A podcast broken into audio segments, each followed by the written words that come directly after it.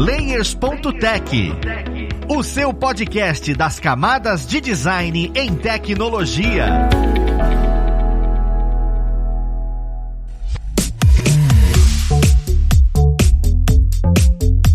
Ouvintes! Eu sou Luiz Lima, designer e professor aqui na plataforma Lura, e vamos para mais um Layers.tech, o seu podcast das camadas de design em tecnologia. No papo de hoje, nós vamos conversar sobre SEO para o YouTube. Você já deve ter escutado sobre o termo SEO, que isso foi falando toda vez que você vê sobre internet, site, esse tipo de coisa, mas para vídeo é algo tão específico. Será que isso de fato influencia? Como é que isso influencia? Qual a importância disso? Vamos entender um pouquinho melhor sobre esse termo dentro desse universo de vídeo. Mas vamos conhecer quem vai conversar com a gente. Nós temos hoje como convidada a Talita Lombardi, ela que é fundadora da Workstars e ela presta consultoria exatamente sobre este tema para empresas B2B, né? Seja bem-vinda, Talita. Obrigada, Luiz. Olá, pessoal, tudo bem? Como sempre, estamos falando de vídeo e nós temos o nosso ilustre convidado, Anderson Gaveta. Seja bem-vindo, Gaveta. Olá, pessoas. Eu estou aqui hoje não só para falar besteiras, mas eu vou dizer que eu estou aqui para perguntar besteiras, porque eu não sei quase nada sobre o assunto, tô louco para falar. Todos nós, cara, porque é uma coisa muito, para mim é muito turva. Inclusive, eu queria começar a conversa com isso, né? A gente comenta sobre SEO e eu acho que é a primeira vez que a gente fala sobre isso no Layers, e normalmente as pessoas acham que SEO tem a ver com programação, tem a ver só com quem vai desenvolver site, esse tipo de coisa. Só que isso é muito voltado para o um marketing também. E eu queria só elucidar para quem tá escutando a gente o que é o SEO, como é que a gente pode definir rápido isso pra gente levar para dentro do vídeo. Tá, SEO é Search Engineer Optimization. Bem bonito, né, o nome? chique, eu acho chique. Peguei bastante pra poder falar. E ele é um, o, o, algoritmo do Google, né? Mas como ele é dono do YouTube, ele faz a mesma coisa pro YouTube. Só que é muito mais técnico quando se trata de site. Porque o site você vai configurar um monte de coisinha, o YouTube não. O YouTube é a plataforma que você vai utilizar os recursos dele para que você possa aparecer quando alguém buscar aquela palavra específico, né? Então ela é muito mais voltada à parte técnica do que uma pessoa que já tem audiência como Gaveta, que é famoso, põe lá um vídeo todo mundo assistir, entendeu? Essa é a diferença. Não, nem tá, nem tá. Dá pra entender, então, que como é uma otimização de pesquisa, a ideia é deixar orgânico, as pessoas conseguirem achar. É, é, mais ou menos eu que tô pesquisando sobre, sei lá, formiga, eu acho um vídeo no YouTube sobre o cara criando formiga. É aleatório, mas tá ali. Ele ganhou destaque nisso. Só que, exatamente o que você comentou, né? A gente, é muito comum isso em sites convencionais, é muito mais direto, porque eu vejo que tem texto e tudo. E eu nunca parei para associar isso com os vídeos. A gente, brincando, né, no dia a dia, a gente fala que é magia quando o Google escuta o que a gente tá falando e por isso ele indica. Como é que eu consigo aplicar isto em um vídeo, né? Como é que isso é feito? É no momento em que você tá gravando ou é no momento em que você vai postar aquilo dali? Quando a gente começa a pensar no SEO, é desde a construção do conteúdo? É antes de tudo, porque na verdade, como a gente, por exemplo, quem, principalmente empresas e canais pequenos, eles têm que focar na palavra-chave. Então, essa palavra-chave ela tem que ser pensada já do título e de quando ela vai entrar na descrição, de quando você vai falar isso dentro do seu vídeo. Então, é toda uma transformação disso antes. Porém, se você usar, por exemplo, a palavra formiga, vai ser muito difícil um canal pequeno conseguir se ranquear, por mais que ele faça toda a estratégia do SEO possível. Ele vai ter que achar uma palavra-chave específica que existe procura, que existe ali uma, uma audiência, que porém ele tem uma competição baixa, porque toda palavra-chave tem uma audiência dentro do YouTube também. Então, ah, se alguém muito famoso postou,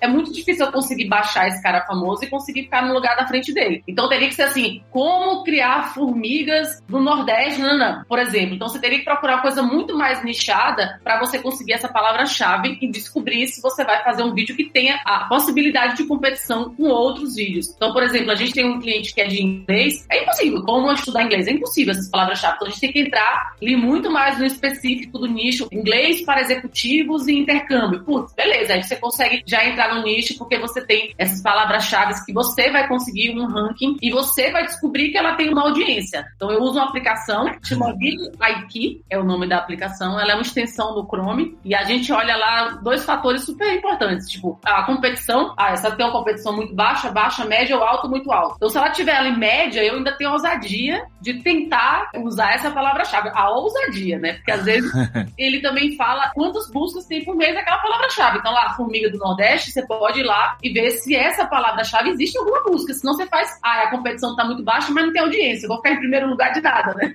então, a estratégia ela começa lá atrás, sabe, Luiz? Você pensar no, na roteirização dessa palavra-chave se você não tem um canal de sucesso. Porque quem tem canal de sucesso, o público, a audiência que vai fazer o posicionamento desse vídeo. Então, necessariamente, vários canais gigantescos não têm nenhuma estratégia realmente de SEO. Isso é muito comum, Gaveta. A gente conhece milhares. Mas quem é pequeno... Tem um Gaveta aí, tem um canal Gaveta aí que não tem, não. É, então. esse, é os caras é maluco.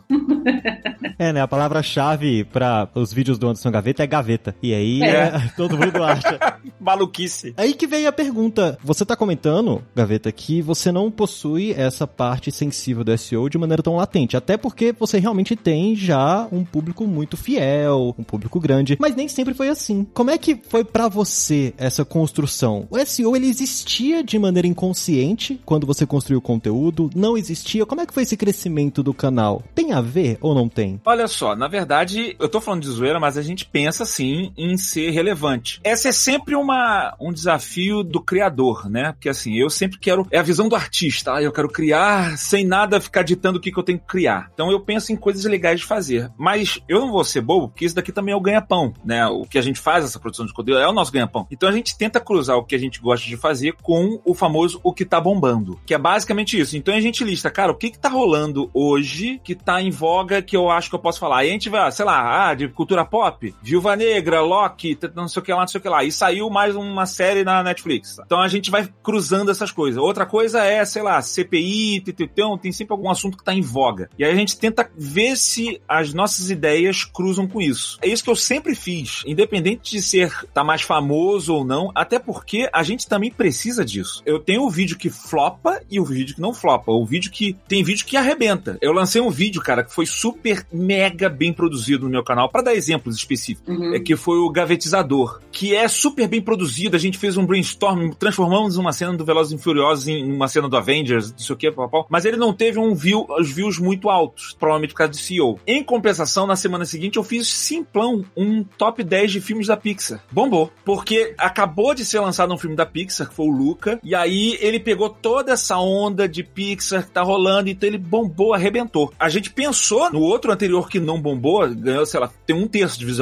Você pode pensar, de repente o vídeo não ficou bom. Ficou. Não acho nem que é isso, assim, até que o meu público gosta. Eu acho que é, de repente, a gente não botou, a gente não vendeu ele do jeito certo, porque ele tá sobre um tema atual, que é o novo filme do Velozes e Furiosos e tal, mas a gente não sabe. E essa é uma dúvida que eu sempre, eu falo assim, como é que eu vou vender isso? Eu falo que é uma coisa que tem a ver com Velozes e Furiosos, eu falo que é um brainstorm de criação de, de edição de vídeo, eu falo que é um vídeo cheio de efeito. Sabe assim, tem tantos caminhos que você pode usar para divulgar um mesmo vídeo, pelo menos comigo, nessa hora que tu fica perdido. Eu fico, caraca, eu vou puxar pela maluquice, eu puxo pela produção, eu puxo pelo filme que tá em voga, eu puxo pelo Avengers, de repente, é, falando que é uma nova versão do Avengers. Eu já te falei quatro formas diferentes de vender uma mesma produção. E isso acontece direto, sabe? Então, volta e meia me sinto muito perdido com isso. É um pouco frustrante, porque tu vê, às vezes é um, tu bota até mais esforço de produção e isso não significa que o vídeo vai, vai se dar bem só pelo jeito como você vende, que é, na verdade, a alma da publicidade, né? Como você vende a coisa. Assim, na verdade, a gente entra na segunda fase, depois que eu fiz o roteiro, e daí eu vou responder a sua pergunta, Gaveta, uhum. e aí eu vou falando já as dicas práticas. Então, eu fiz esse meu primeira pesquisa, fiz o meu título. Na descrição é o momento certo de você falar exatamente essa loucura. No vídeo, nós fizemos a loucura de fazer uma reedição do filme da Tatá e escrever exatamente o que tá ali no vídeo. Uhum. E aí, as palavras-chave, você tem 5 mil caracteres. Então, dá pra você colocar toda a sua loucura que tem ali na descrição do vídeo, que justamente ele vai, o, o algoritmo, ele vai ler e falar: ah, olha só, o Gaveta tá falando sobre tudo isso junto. Eu tô dizendo que o algoritmo fala assim, né? Basicamente com o meu sotaque Sim, nordestino. Ele, agora ele, ele fala assim, ele fala assim. você vai pensar sempre em mim quando você estiver pensando no algoritmo agora. Sim, vai vir você assim, pop-up e vai falar.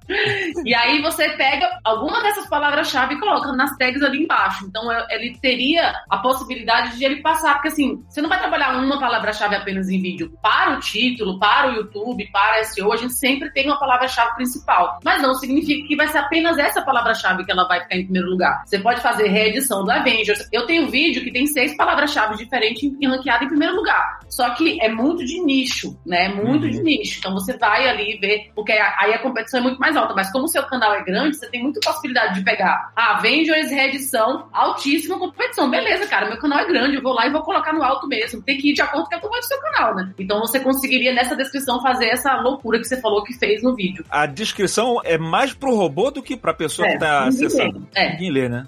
Ninguém lê aquela bosta. O pessoal, não, o pessoal clica pra, por exemplo, ah, ah, clica aqui no primeiro link pra ver meu vídeo X. Eles veem muito a parte básica quando é pra alguma coisa, É. mas só. É uma promoção que tu bota um link ali, um link da Alura que a pessoa clica pra ter desconto. É, isso aí. No máximo, alguma referência que eu falei, olha, participei do programa tal, ou tem uma referência tal, e a pessoa vai lá A e clica. pessoa vai direto procurando, né? Ou também o que a pessoa lê, eu tenho um amigo meu que tem um canal Você Não Sabia, que é outro também, me ensinou muito de SEO, é o André Ele fala que no comecinho do vídeo, na hora que eu dou um search, aparece aqui o nome do meu vídeo e o comecinho na descrição, nas buscas mesmo. Então, se você aproveita esse espaço para colocar alguma introdução pequenininha, a pessoa vai ver no search também. Então, esse começo pode ser convincente para a pessoa que está pesquisando sobre o vídeo. Não necessariamente que ele vai ler a descrição inteira. Entendi. Tem um resuminho ali. É uma possibilidade muito grande de você fazer essa descrição mais completa. Por isso que o vídeo aqui é legal, porque ele coloca lá, sua nota é 10 de 100. Sua nota tá 80 de 100, é maravilhoso. É super difícil. Tem um vídeo que tá 98 de 100. Então você consegue ter uma noção se você fez tudo para que os algoritmos eles consigam te encontrar nesse vídeo. Eu não entendi essas notas. Ele vai falando se você fez todos os recursos, se você usou todos os hackzinhos que ele fala. Porque você fez a descrição, você fez a capa, você fez Ah, ele dá uma nota pra você. Então ele é uma extensão do Chrome que ele vai te dando. Fala assim: você não colocou card, você não colocou tela final, não ganha ponto, tem que colocar a tela final.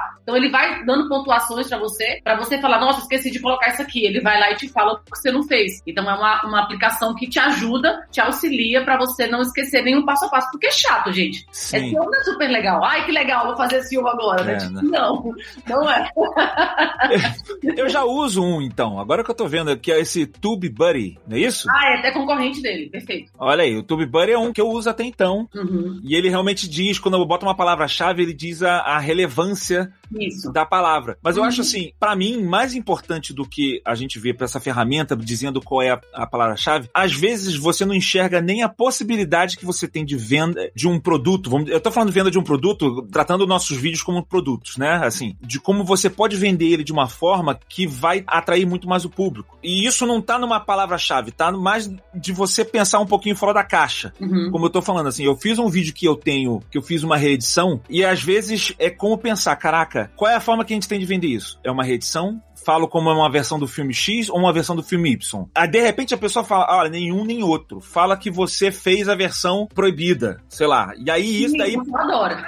Exato. E aí a versão proibida do, do, do, do senhor. E aí, isso daí pode ditar, inclusive, a criação, como pode ditar no jeito como você vai vender a coisa. E eu acho que isso daí tem uma relação muito forte com a publicidade em geral. Você vê, até Apple, né? Você pode ter um produto da Apple e aí é um, é um- só um telefone. Não, não, telefone não. E aí o cara, é o jeito como ele vende, é o jeito como ele coloca aquele objeto que você deseja aquilo. Então isso atrai a, a atenção do público e faz você vender mais e faz você ser mais visto. Então, eu acho que às vezes vai faltar isso. E eu acho que é essa parte que eu tenho dificuldade. Como é que eu vou levantar isso? E eu não sei se existe um mecanismo pra você levantar essas possibilidades ou, sei lá, ou, ou ver coisas que estão bombando, né? Não no momento que você tá postando o vídeo, e sim buscar os termos ou buscar coisas que têm relação com o que tá em alta. É, o que o Andrei faz muito, como você falou, ele pega o calendário de lançamento de filmes e ele já se programa para lançar os vídeos uma semana antes. Ele sabe que vai aumentar o search nesse período. Então, para o B2C, que é o caso de vocês, ele faz muito essa pesquisa de, ah, tipo assim, Casa de Papel vai lançar a terceira temporada. Cara, faz uma semana antes que sabe que vai estar bombando. Então, ele usa muito calendários. Para quem é B2C, é muito ligado a isso. Ou fazer aquela edição no mesmo dia, né? Bombou caneta azul, vou fazer agora uma versão. Aí pega ali o fio da meada. Mas o B2B não pode fazer isso.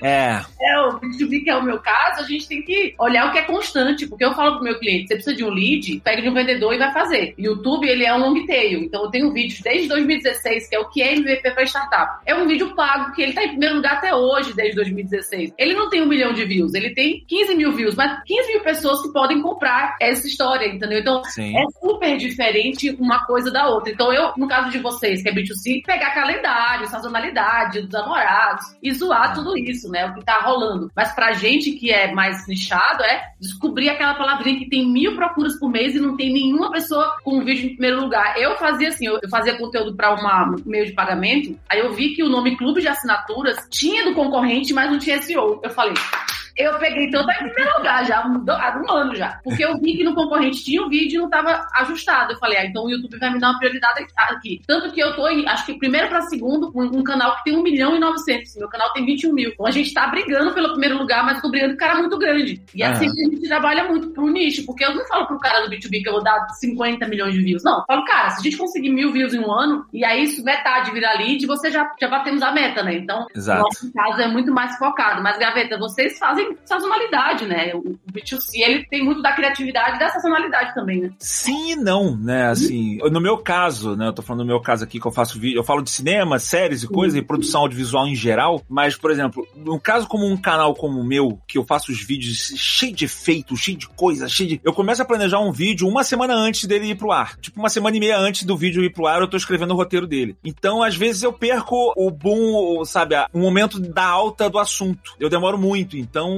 ou eu tenho que prever, ou eu tenho que fazer coisas que não necessariamente estão linkadas a uma coisa tão temporal assim, entendeu? É, é, mais uma coisa genérica tal. Nesse caso, acho que o CEO ele acaba sendo até mais importante para mim, porque eu não vou necessariamente pegar o assunto que tá bombando no momento. Eu vou ter que pegar uma coisa, um assunto que eu sei que vai dar certo. Assim, um, não necessariamente é o que tá bombando agora, mas, cara, se eu falar disso daqui, é o que as pessoas querem ouvir.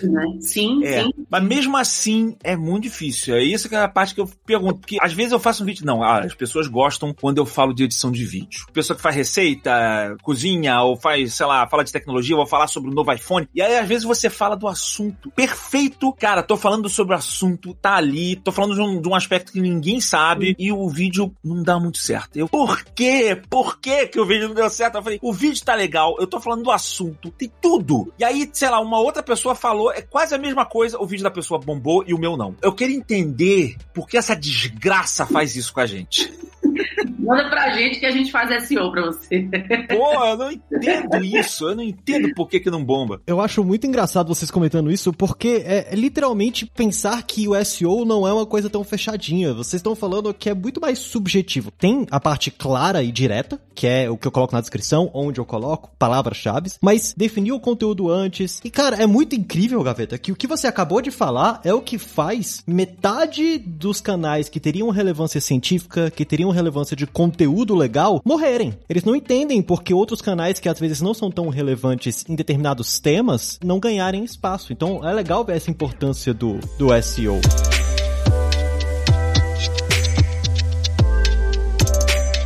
Fosse falar especificamente do YouTube, do pouco que eu já estudei sobre o YouTube, eu sei que o YouTube hoje, pelo menos, ele, o que ele mais valoriza é o watch time, né? É o tempo de que você fica assistindo, né? Basicamente. Então, se o seu vídeo faz a pessoa ficar assistindo muito, ou seja, ele é interessante, você vai cada vez mais ser recomendado. Se as pessoas olham um pouquinho o teu vídeo, muita gente clica no seu vídeo, mas elas assistem um minuto e saem. Não adianta. E aí você perde relevância ali, o teu CEO vai caindo tal, você vai caindo na, na, nas buscas. É o clickbait, né? O famoso clickbait. Às vezes nem é clickbait. Por exemplo, é isso que eu tô aprendendo. Ah, não, não, é produção também. O cara acha chato esse vídeo, não quero mais ver, né? Eu, Exato. Aí, é, Às é, vezes, é.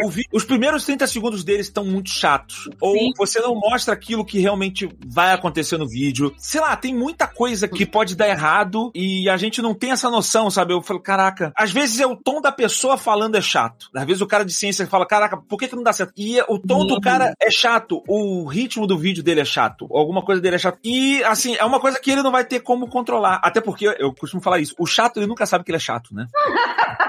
eu não, pô, não entendo por que, que as pessoas falam, o meu vídeo é super legal. Não tem como, ele não sabe que ele é chato. Aquela pessoa que, ela falando, sabe assim, não, gaveta, eu acho que esse negócio aqui, ai, ai, cala a boca, sabe? Como é que tu vai explicar isso pra pessoa? Ela não sabe. Então, o que eu tento falar para as pessoas é assim, você sempre tem que tentar ser interessante. Você busca ser interessante. Tem pessoas que conseguem ser interessantes através do humor, tem pessoas que conseguem ser interessantes através, sei lá, da ciência, tem pessoas que conseguem ser interessantes com desenho animado. Ela desenha muito bem e ela, é, ela se destaca com isso. Tem gente que consegue ser interessante narrando, só mostrando imagem, só mostrando a sua mãozinha mexendo em brinquedinho. Tem um milhão de formas diferentes de você ser interessante, né? E eu acho que é isso que vai fazer a pessoa ficar no seu vídeo, consequentemente você aumentar na relevância para o CEO. Uhum. Isso falando de uma maneira simples simples, mas indo pro mundo real é muito mais difícil. Por exemplo, eu, falo, eu lancei um vídeo agora, e aí ele não bombou, e ele tem tudo que eu acho que deveria ter. Ele deve ter alguma coisa. Aí o CEO vai me responder isso. O que que tá acontecendo? As pessoas entram nesse vídeo, ela sai cedo, ela sai tarde? Eu tô falando de analytics, né? Mas assim, para mim é quase que a mesma coisa, assim, tipo. Mas tem uma ferramenta, Gaveta, que você vê a taxa de onde a pessoa mais sai. Qual é o pico de onde Sim, a pessoa sim. mais sai. Então lá você consegue falar, nossa, eu fui chato aqui, né? Não sei. Se a pessoa consegue ter uma autocrítica, né? Como você falou que é difícil. Mas eu acho que qualquer pessoa que tá começando um canal, ela vai ter um ano ou dois de se entender com câmera, de se entender com introdução. Não é, o YouTube não é pro dia pra noite. Todo mundo sabe disso, né? Sim, Ele claro. tem, você pega o seu vídeo, né? Primeiro, imagina, você tem vergonha, né? Eu tô há mais de 10 anos, né? Eu tô Então, há Bom, 15 anos na internet, lançando vídeo na internet. Eu lanço vídeo na internet desde 2005. Não, 2004. Desde Nossa. 2004 eu lanço vídeo na internet. E quantos anos aí? você e não salvo, né? Tipo, Ele não salvo. Eu lembro que eu, eu fiz uma entrevista. Eu, eu tive uma entrevista com o Rafinha Bastos. E porque Ah. ele lançava vídeo também há mil anos atrás. É. E era assim, assim, a gente. Nós dois tínhamos canais. Ele tinha a página do Rafinha e eu tinha a Gaveta Filmes já desde aquela época. Ele, hoje ele ficou milionário e eu não. Mas faz parte. não existia nem YouTube na época, era videolog. Que Eu lançava meus vídeos pelo videolog no- em 2004. Depois veio o YouTube e aí eu fiz o meu canal do YouTube em 2006. Então, quando você fala assim, ah, o Gaveta é famoso, eu tô desde essa época crescendo organicamente pra chegar lá. Então, assim, não é. Se tu for parar pra pensar o tempo que eu tô lá, era pra estar maior ainda, né? Mas tudo bem, né? A ideia do CEO é pra poder evitar exatamente ter esse tempo tão longo, porque quanto mais tempo, mais você cresce, obviamente. Mas hoje em dia, Mas assim, o SEO ele não dá resultado no mesmo dia, não, tá? Aí você consegue ver a posição, mas as buscas vão começando. Então tem vídeos nossos que depois de seis meses ele começa a ter 100, 200 views por dia. Aí ele demora, porque o SEO ele não é também imediato. Ele quer olhar, vai, vai testar com algumas pessoas, ele vai entregar para algumas pessoas, não é? Eu tô falando muito mais de você se entender como canal, de constância, né? Porque tem tudo isso. Você faz a descrição linda, mas você publica um vídeo a cada mês. Aí o cara já fala, não, esse aqui não tá interessado em ser realmente um produtor de conteúdo. Tem Isso ferrou pra mim. Ferrou pra mim. É, Você não publica sempre? Eu tô tentando acertar isso agora. Ah, tá. Eu já vi vídeo seu lá, mas eu não vejo se tá... Eu não fico auditando, né? Ah, meu, já pessoa X que eu assisto não tá publicando. Eu nem lembro, assim, tipo, a pessoa não coloca ou não, a gente vai dar play lá quando faz. Mas eu acho que tem, são todos esses aspectos, né? De você saber fazer um bom resumo do que vai ser seu vídeo nesses 15 segundos primeiro. Ah, hoje vamos falar sobre como conseguir. Olha que esse tema que a gente fez, como conseguir pegar dinheiro de imposto que você perdeu. Olha que tema legal. Porra, é isso, velho. Então você tem que estar ali no começo super certo do que você vai falar pra você conseguir manter a retenção, né? Então é, os temas chatos a gente tem que fazer bonito, porque o cara não tá super afim, ai, como é que eu vou conseguir pegar dinheiro do simples que eu perdi, né? Tipo, ai, que legal, é o que eu queria ver hoje. é o exemplo de como os canais de finanças vieram ganhando tanto espaço. Eles se deixaram de forma lúdica. Só que tudo isso que a gente tá falando é engraçado que eu notei uma semelhança em tudo isso. Que é a ideia de conteúdo, escrita. Tudo isso é querendo ou não, um pouco subjetivo, que é você que constrói, é um trabalho muito mais, muito mais lento de você entender, se conhecer. Eu queria entender se a parte técnica influencia no SEO. Por exemplo, um vídeo ter uma qualidade boa, uma resolução alta, um vídeo ser de um formato específico, o tamanho do vídeo. Essas partes técnicas influenciam diretamente no SEO. Eu também preciso pensar nisso quando eu for construir meu conteúdo, ou só conteúdo é o suficiente? Eu acho que, assim, o Gaveta pode, você pode falar mais da parte de produção, de equipamento, mas o Whindersson é, bombou gravando bem. Ele sempre teve a inteligência de colocar na janela pra ele pegar um- uma luz, pra deixar o, vídeo claro, né? Então tem coisas que são tão simples que nem é preciso de um material super muito caro, né? Mas lógico, tem dinheiro, investe, compra um negócio melhor. Com certeza ele não filma mais com o celular dele. Mas quem tá começando pode sim fazer uma coisa mais simples, mas é super importante. Ainda mais quando o público é nichado, o B2B, a gente fez um vídeo uma vez com áudio ficou mais ou menos. Gente, a gente ouviu tanta crítica. Já você fez um, um vídeo com áudio ruim, porque o meu público já é mais chato, já é um público. Né? Você vai com o CEO, o CEO não quer ver o negócio com áudio, sabe, fazendo um barulho lá, um eco, né? O cara não quer ver isso. O cara que tá lá no B2C tá querendo rir, quer se divertir. Então, assim, depende de quem é o público novamente também, né? De que se esse cara é muito chato, cri-cri, vai sair no vídeo. Então fala um pouquinho, então, Gaveta. Acho que você de, de técnica, que você é o cara, eu quero aprender agora. Tô com a caneta na mão aqui.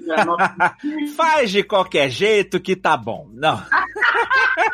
Ah, olha só, eu digo da técnica e eu digo isso para todas as partes da arte em geral, tá? Isso serve para quem faz produção audiovisual, serve se você faz música, se você faz pintura, arte em geral, a técnica ela é uma forma de você chegar mais rápido num resultado satisfatório, mas ela não é a garantia do resultado, entendeu? Então, assim, botando isso na prática, se eu, eu adoro fazer relação com música. A técnica musical, o cara que vai saber saber as, as escalas, as coisas assim, isso daí vai facilitar ele a realizar as ideias bonitas e doidas que ele tem na cabeça dele. Mas não é garantia que ele vai ter uma boa ideia. Se a ideia for ruim, a ideia é ruim, acabou. Uhum. Então, a técnica ela só ajuda. No caso do audiovisual, ela pode ajudar você a ter uma ideia boa, mas ela não é a ideia boa por si só. Ela só é uma ajuda. Eu costumo dizer que a parte do audiovisual, a parte técnica do audiovisual, ela tá ali para ajudar você a se comunicar melhor. Então, eu aprendo o microfone para poder gravar o meu áudio melhor e você- as pessoas me escutarem melhor. O meu vídeo para as pessoas me verem melhor e verem uma imagem mais bonita que seja mais agradável de ver Perfeito. né? Então, assim, por que, que o Whindersson deu certo? Ele botou só uma GoPro em cima da caixa de sapato. Você consegue escutar ele no vídeo dele? Perfeitamente. Então tá bom. Se É. você consegue escutar a pessoa, ele está se comunicando perfeitamente. A comunicação foi estabelecida. O problema, eu até falo isso daí nas minhas aulas, eu já falei isso na Lura, que não adianta o cara faz uma mega produção de vídeo e tal, e produz não sei o que lá, bota, faz dolly, faz tratamento de cor, não sei o que, e o cara bota aquele som horroroso, vai gravar numa CCXP, numa Campus Party, e vai entrevistar uma pessoa no meio da multidão. Fala aí, o que você tá achando de CCXP? Você não escuta nada do que a pessoa tá falando, não importa tudo que você fez. Por quê? Porque você falhou na comunicação. Eu não tô entendendo. Então a pessoa ela vai ver 15 segundos da pessoa falar, não vai entender nada e ela vai sair do vídeo. Não importa, entendeu? Mais do que focar necessariamente na técnica e na parte técnica, é você focar em você se comunicar bem, você passar bem a mensagem. Então, a parte técnica ela só te ajuda nisso. E é por isso que a gente fala do CEO, que eu falo que é tão importante. O CEO, pra mim, ele diz muito mais respeito que você vai comunicar do que necessariamente como você vai comunicar. Eu acho que a parte técnica ela se refere mais ao como você comunica, né? É o de você tentar fazer isso de uma maneira certa, né? E o CEO é o que que você vai falar. Pra mim é isso. Isso deixa muito claro, inclusive, pra quem tem esse receio de, ah, eu não vou começar porque eu não tenho determinadas coisas. Cara, não é bem isso. Eu acho que, pelo que a gente tá conversando aqui, com duas pessoas que sabem perfeitamente do assunto, se você souber se comunicar e o que você vai comunicar, você começa a ganhar relevância. E aí vem a ideia de resiliência, é postar constantemente, porque tem que ter conteúdo relevante constantemente para as pessoas começarem a construir. É legal ver como o CEO, ele, ele tem esse nível de importância pra você conseguir se manter e não ficar com aquela sensação de que as coisas não estão dando certo. Então tá aí um caminho que você pode olhar pra caso você esteja nesse limbo que quem começa a criar conteúdo se sente em algum momento.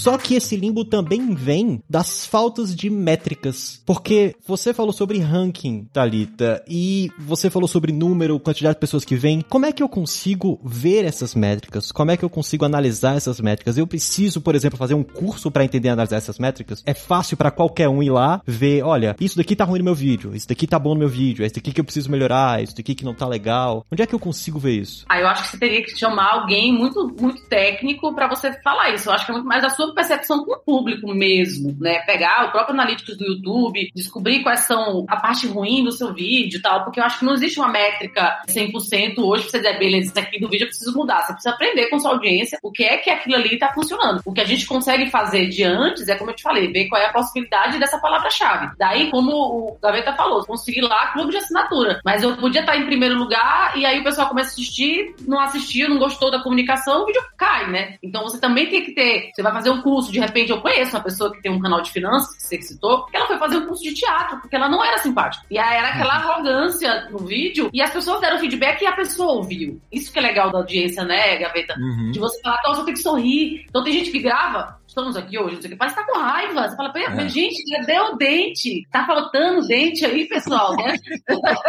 então é, é Como- muito do- da evolução, né? É claro, depende também do tema, né? A não ser que você seja um William Bonner ou está apresentando um jornal nacional, alguma coisa que exige seriedade, no geral, você pega leve. Eu trabalhei na, na Globosat, inclusive, eu lembro que tinha um diretor que, quando ele ia gravar o- os apresentadores, ele falava assim, a pessoa ia começar a gravar, ele, atenção, vamos lá, sorriso na voz, gravando. Sorriso Era- da voz, muito bom. Sorriso na voz, entendeu? Pra você falar assim, você falar ah, sorriso na voz tal. E é legal, era uma dica boa, porque a gente lembrava, tu via imediatamente o, o apresentador e tum, abria um sorrisinho assim e ele já falava diferente, entendeu? Mas mais sério que seja a empresa, você não vê, tipo, a galera da, sei lá, da XP, Super é YouTube é um lugar muito mais aberto pra gente ser muito mais simpático do que só formal. Acho que Sim. esse formal, não sei se eu tô muito desatualizada, mas eu acho que esse formal para YouTube, eu tô aqui relaxando, por mais que eu estou vendo um conteúdo, Aham. não tem uma simpatia, não? Será que eu tô.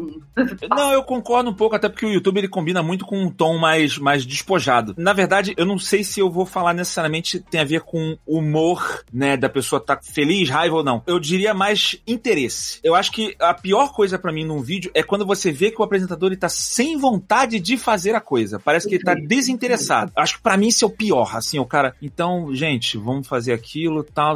Parece que ele tá lendo o dever de casa que a mamãe passou, sabe? Quando a pessoa ela tá empolgada falando a coisa, ela, ela tá apaixonada pelo assunto, as pessoas notam. Isso acontece comigo, tá? Quando eu faço um vídeo tal, as pessoas gostam. Quando eu gosto do assunto, isso transparece no vídeo, isso sempre aparece nos comentários. As pessoas, nossa, Gaveta, a gente vê que você gosta de falar disso. E aí o vídeo sempre se dá bem. É o que tem a ver com as pessoas falarem quando você fizer um vídeo, você tente fazer de algo que você gosta de falar, né? Porque isso vai transparecer. É impressionante como isso daí vai na sua voz, vai no jeito que você fala. O meu problema é o contrário. É, é, quando eu falo de um assunto que eu gosto, eu falo muito. E aí os meus Sim. vídeos ficam com 50 minutos, aí eu fico ferrado depois pra editar. Me- né? Todos, os- a galera que edita comigo me mata.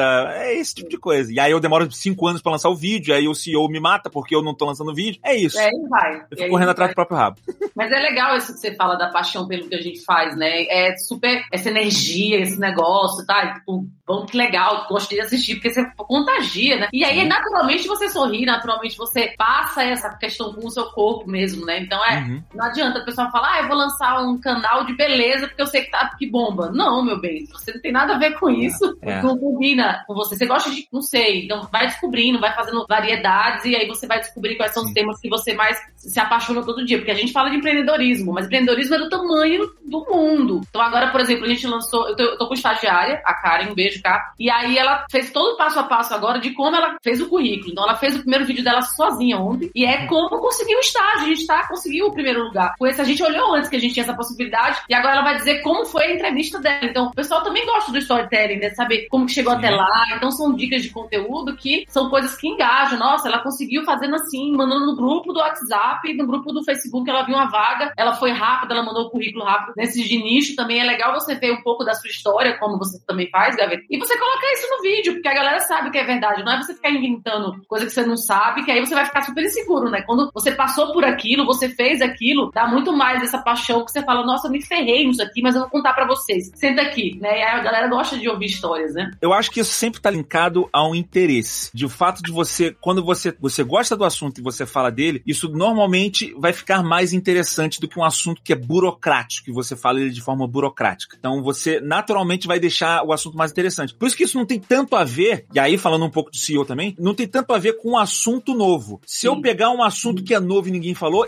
vai bombar porque ninguém falou. Não, pode ser ninguém falou e você falou de uma forma chata, o vídeo é chato, ninguém vai querer ver. E tem aquele assunto, nossa, todo mundo já tá cansado de ver isso. Sim, mas é interessante. Eu tive essa, eu falei que eu fiz um top 10 do filme da Pixar, eu lembro que eu tive essa discussão, eu eu tive uma polêmica que eu, eu falei, eu não gosto tanto do Ali. Todo mundo fica revoltado, assim, ah lá, lá, o Luiz ficou revoltado. Todo mundo fica revoltado quando eu falo isso. Eu gosto do Ali, eu só não boto ele no meu top 10. Eu acho que tem, eu gosto dos outros três primeiros Toy Stories, por exemplo, mais do que o Ali, dos três. E aí tinha gente reclamando, assim, ai, mas o, o Ali, ele tem uma história completa, tal, tal, tal, e não sei o que eu falei. E o Woody, ele sempre tá fazendo a mesma história de, ele tá revendo os conceitos dele, é sempre a mesma história. Eu falei, mas a história do Woody vendo os mesmos conceitos, três vezes é mais interessante do que o robozinho, Ali, uma vez só. Então, não é originalidade, é o quanto você atrai o interesse das pessoas. E a bilheteria dos três mostrou isso pra vocês. As pessoas preferem ver o- a crise de identidade do Woody três vezes do que ver o robozinho, porque é mais interessante. Isso reflete o CEO. É isso, às vezes a pessoa quer ver o que é interessante. Então você tem que procurar vender de uma forma diferente, mostrar de uma forma diferente. É, o que é interessante o que resolve o problema dela, né? Tipo, ah, você precisa saber a edição lá E o Gaveta explica exatamente. Então o SEO vai ajudar você nesse momento, né? Como editar no iMovie e colocar como aqui, não sei o que, não sei o que lá. Então o cara quer que resolva o problema dele quando a gente fala de busca também, né? Então você tem que achar essa palavra É. e resolver o problema. Então, nesse caso, você falou audiência e tal, é o eu quero me divertir, eu quero me identificar, eu quero refletir. E no outro caso, que também é muito usado pro YouTube, como fazer a receita rápida, fácil. E as pessoas querem a resolução do problema delas ali, dentro Sim. do vídeo também, né? Mas eu acho importante a pessoa identificar o problema que o usuário dela quer resolver. Sim, sim. Tá? Tô dizendo isso porque aí tem muita relação minha, por exemplo, com a Lura. Eu sou uma pessoa que eu sou reconhecida como editor de vídeo. Eu ensino edição de vídeo na Lura e tal, no meu canal dou várias dicas e tal. Aí você pode pensar assim, Gaveta tem que fazer um vídeo pra ensinar as pessoas a editar vídeo, que é isso que as pessoas querem ver. Eu aprendi isso com o tempo que não é isso que as pessoas querem ver no meu canal. Por um tempo eu achei que era. E eu comecei a fazer vídeos ensinando mais e aí os meus views caíram. Tá. Porque eu comecei a reparar que a pessoa não quer necessariamente entrar no meu canal pra aprender edição. Ela quer ouvir falar de edição. Ela quer, mais do que isso, eu aprendi que ela quer entretenimento. Ela quer se distrair. E ela reparou que quando eu falo do assunto que eu domino muito, que é a edição de vídeo, eu tendo a ficar mais interessante. Então isso atrai a pessoa pro meu canal. Entendeu? Assim, demorou um tempo pra eu estudar, anos eu estudando isso, pra eu entender esse ponto. Eu comecei a entender isso muito quando eu, eu comecei a acompanhar um perfil de Instagram do Kiko Loureiro, um dos maiores guitarristas, pra mim o maior guitarrista brasileiro, tal, né? Agora tá tocando no Megadeth. Ele de vez quando toca guitarra, letra, não sei o quê. E aí eu comecei a entender por que que eu seguia ele, assim. Eu falei, cara, eu sigo o cara porque eu quero aprender a tocar guitarra igual o Kiko Loureiro? Não, não é bem isso. Eu sigo o cara porque eu, eu acho ele animal e eu quero ver ele fazendo solo. Às vezes eu quero que ele ensine alguma coisa porque eu acho interessante aprender como é que foi feito. Mas entende, não é porque que eu quero ser um guitarrista igual a ele. É porque é interessante saber como aquilo funciona. Às vezes eu não quero isso, eu só quero saber qual é a opinião dele sobre o novo disco do Malmsteen, do Steve Vai. Ou eu quero ouvir ele tocando uma música do Megadeth. Ou eu quero, sabe assim, é o mundo daquilo ali que é demais. Então eu entendi isso pra mim, eu falei, cara, as pessoas que me veem, elas querem ver isso da minha edição. Não é aprender a edição, mas esse mundo e eu falar sobre essas coisas, às vezes eu ensino, às vezes não, né? Se você faz finanças, a mesma coisa, não significa que a pessoa quer aprender a fazer só finanças, mas às vezes você falar sobre esse mundo das finanças, falar sobre o mundo das redes sociais ou sobre esse tipo de coisa, faz você ficar interessante. E aí você, interessante, as pessoas te assistem, as pessoas te assistem, você passa a bombar e subir cada vez mais no CEO.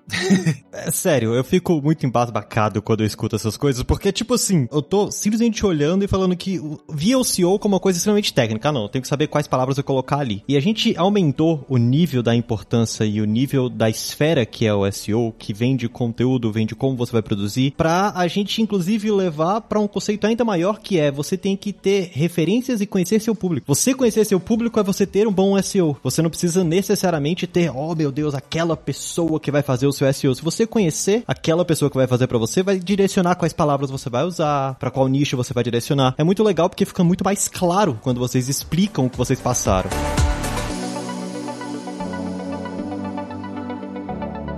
É, mas tem uma coisa aí. A gente tá falando aqui de canais de nicho que não tem audiência. Então, se você não conhece a audiência, você não tem. Então, você tem que fazer as estratégias de crescimento, ou então você fazer as collabs, as famosas collabs também, que é um canal falando pra seguir o outro, que eu acho que antigamente tinha muito mais isso, a galera fazia muito collab, né? Então, Uhum. é uma coisa que funcionava muito, que você vê muito público ali. Mas se o cara não tem audiência, ele tem que achar algum nicho de como ser encontrado, de como ser buscado. Então, se ele faz alguns tipos de vídeo, então depois de um ano que ele tem YouTube, ele vai ver, putz, esse tipo de vídeo aqui bombou mais, funcionou, foi onde eu consegui inscrito. Porque cada vídeo seu no canal, você consegue ver o Analytics e ver, esse vídeo me trouxe 10 seguidores novos, esse vídeo perdi dois. Tem isso também, né? Que você lança Uhum. vídeo e você perde. Filho da mãe. Sim. O Marcos Castro, uma vez, ele me falou um negócio que eu ri muito. E Isso antes dele bombar. Pra quem conhece o Marcos Castro, ele faz o UTC, o Sim, Ultimate Trocadilho Challenge. É. E antes deles bombarem com isso, eles estavam numa queda. E aí ele fala assim: toda vez que eu lanço vídeo, eu perco inscrito. Eu acho que se eu não lançar vídeo, eu fico melhor. Ele falou assim: porque toda vez que eu lanço vídeo, as pessoas lembram que estão inscritos no meu canal e saem. É. Eu falei, eu acho que eu vou ficar quieto. Então, aí ele- né, né, É, mas aí ele lançou uma nova série que ele bombou e aí explodiu. Ele mais que duplicou o número de inscritos do canal dele. Na época ele tava com um milhão e pouco, agora, sei lá, 3, 4 milhões ele tem. Uhum. Então é, é continuar acreditando. É, que você tem que fazer um ano de vídeo, fazer o SEO bonitinho, a descrição, a parte mais técnica, e aí depois de um ano, beleza, esses meus vídeos aqui foram melhores, retenção foi muito melhor, nanana. E aí você vai começando começando esse público, né? A gente tá falando bem no começo. E aí, Gaveta, eu só vou entrar um pouquinho no que você falou antes, que assim, às vezes eu também quero o que é o que é alguma coisa. Eu falo muito no canal para quem tá começando, fazer de o que é crowdfunding. A pessoa quer saber realmente o que é. Uhum. Então, se você tem uma boa comunicação, o cara tem muito mais chance de você conseguir manter a retenção. Mas as pessoas querem saber. Então, o que é clube de assinatura? O que é? Então, a gente faz muito esse o que é, porque as pessoas querem saber o que é muitas coisas, né? O que é marketing digital é impossível, né? Tem 600 milhões de busca, ali a gente nem brinca porque não dá. Mas o que é live commerce? Cara, quando eu vi isso lá atrás, eu fiz e meu vídeo tá em primeiro lugar. Sei lá, tem 3 mil views, mas é o que precisa ter, porque são pessoas que estão buscando isso, né? Então tem essa tendência também do que é alguma coisa. Então, graças a Deus, parece que o pessoal acha que o vídeo é bom, então estão assistindo. Mas a gente tem também esse começo de quem não tem público, né, Luiz? Aí você não ajuda, o cara já vai analisar seu público você não tem, né? O pessoal se desinscreve mesmo, tem que dar ódio. Você fala assim, por que desinscreveu? Volta aqui. Cara, perfeito. É legal porque dá pra perceber o tanto que é uma coisa viva. Você tem que ir cuidando, tem que ir crescendo, tem que ir percebendo, modificando, moldando. Não existe fórmula mágica de você vai fazer um vídeo sobre isso e pá, bombou. Tá certo que existem exceção à regra, porque tem uns que fazem de repente bomba, mas eles somem tão rápido quanto eles crescem. Existe questão de estabilidade.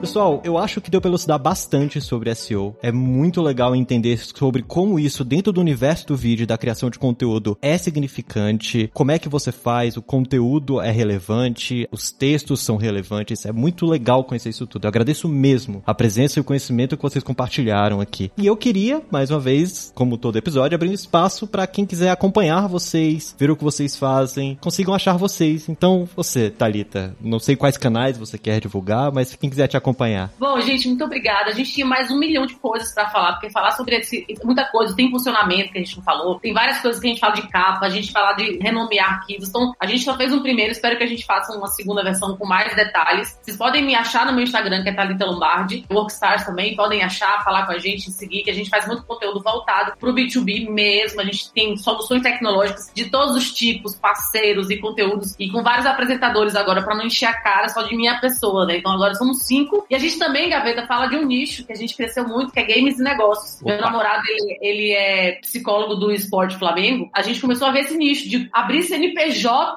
para esporte. Cara, o nosso vídeo aparece em primeiro lugar. Então a gente faz muito também conteúdo de esporte para negócios. Então a gente está achando vários nichos muito legais e que a gente consegue gerar uns conteúdos que são bem. E a gente está com uma produção massa. Nosso diretor criativo, que é seu fã, o Klaus, eu vou gravar daqui a pouco aqui, você mandando um recado. E é isso, galera. Segue segue a gente lá que vai ser um prazer conversar com todos vocês. Com certeza vou aprender muito, muito. E sim, vamos abrir espaço porque nós vamos fazer um tema aí de SEO para o YouTube parte técnica, para entender agora essas pequenas nuances do que, que a gente pode fazer. E você, Gaveta, para quem quiser te acompanhar? Primeiro eu queria só mandar um abraço pro editor da Talita aí, que ela já falou no programa, eu vou ter que falar também e dizer para ele e para todo mundo que está escutando a gente, se você escolheu ser editor, eu sinto muito, tá? Por vocês terem escolhido esse caminho tão doloroso na vida de vocês. É Klaus. Mas, mas é isso, somos mal. Klaus, é isso. Eu ia fazer alguma piada com Papai Noel, mas eu não consegui. Vai ficar só isso mesmo. Mas ele é nosso diretor criativo, ele cuida de tudo, não é só editor, meu bem. Ah, entendi. Você já se ferra em outras áreas também, Klaus. É isso aí, beleza. Assim como o Papai Noel tá em todas as casas ao mesmo tempo. Agora, para você que quer ver um uso péssimo de CEO até então, você pode entrar em todas as redes sociais Gaveta, tá? Porque até então eu não tinha postado, não postava com tanta regularidade. Eu tô falando isso porque estamos num momento específico no meu canal que estamos mudando isso. Estamos com equipe, pessoas para começar a postar regularmente, para fazer post em mídias sociais, em redes sociais e em todos os lugares você vai buscar só por Gaveta. É isso. Arroba Gaveta, Gaveta no YouTube, Gaveta no Instagram, Gaveta no Twitter. É isso. Tirando no Twitch que eu vou, tô abrindo o canal aí, vai ser Gaveta Live. Porque algum miserável pegou o meu username. Aí eu vou pedir ajuda pro CEO aí para fazer o username certo. Engraçado que o Gaveta fala que é o CEO ruim, mas se eu pesquiso, sei lá, compra de gaveta, vai aparecer o canal dele em vez de aparecer Magazine Luiza. Não, tudo bem. Acredito que o cara que esteja procurando uma gaveta pra casa dele, ele não queira ver um vídeo do Vin Diesel virando um filme do Avengers. Acho que não é isso que ele tá procurando. Não. Vai ficar todos esses links na descrição, tá? Mais uma vez eu agradeço a presença de vocês e mais uma vez eu agradeço a presença de você ouvinte que está com a gente aqui até agora. E vamos ficando por aqui. Lembre-se de dar aquela avaliação, tá? No seu agregador favorito, pois ajuda bastante a difundir esse conteúdo que ajuda muita gente para produzir seu próprio conteúdo. Um abraço e até o próximo Layers.tech. Fui!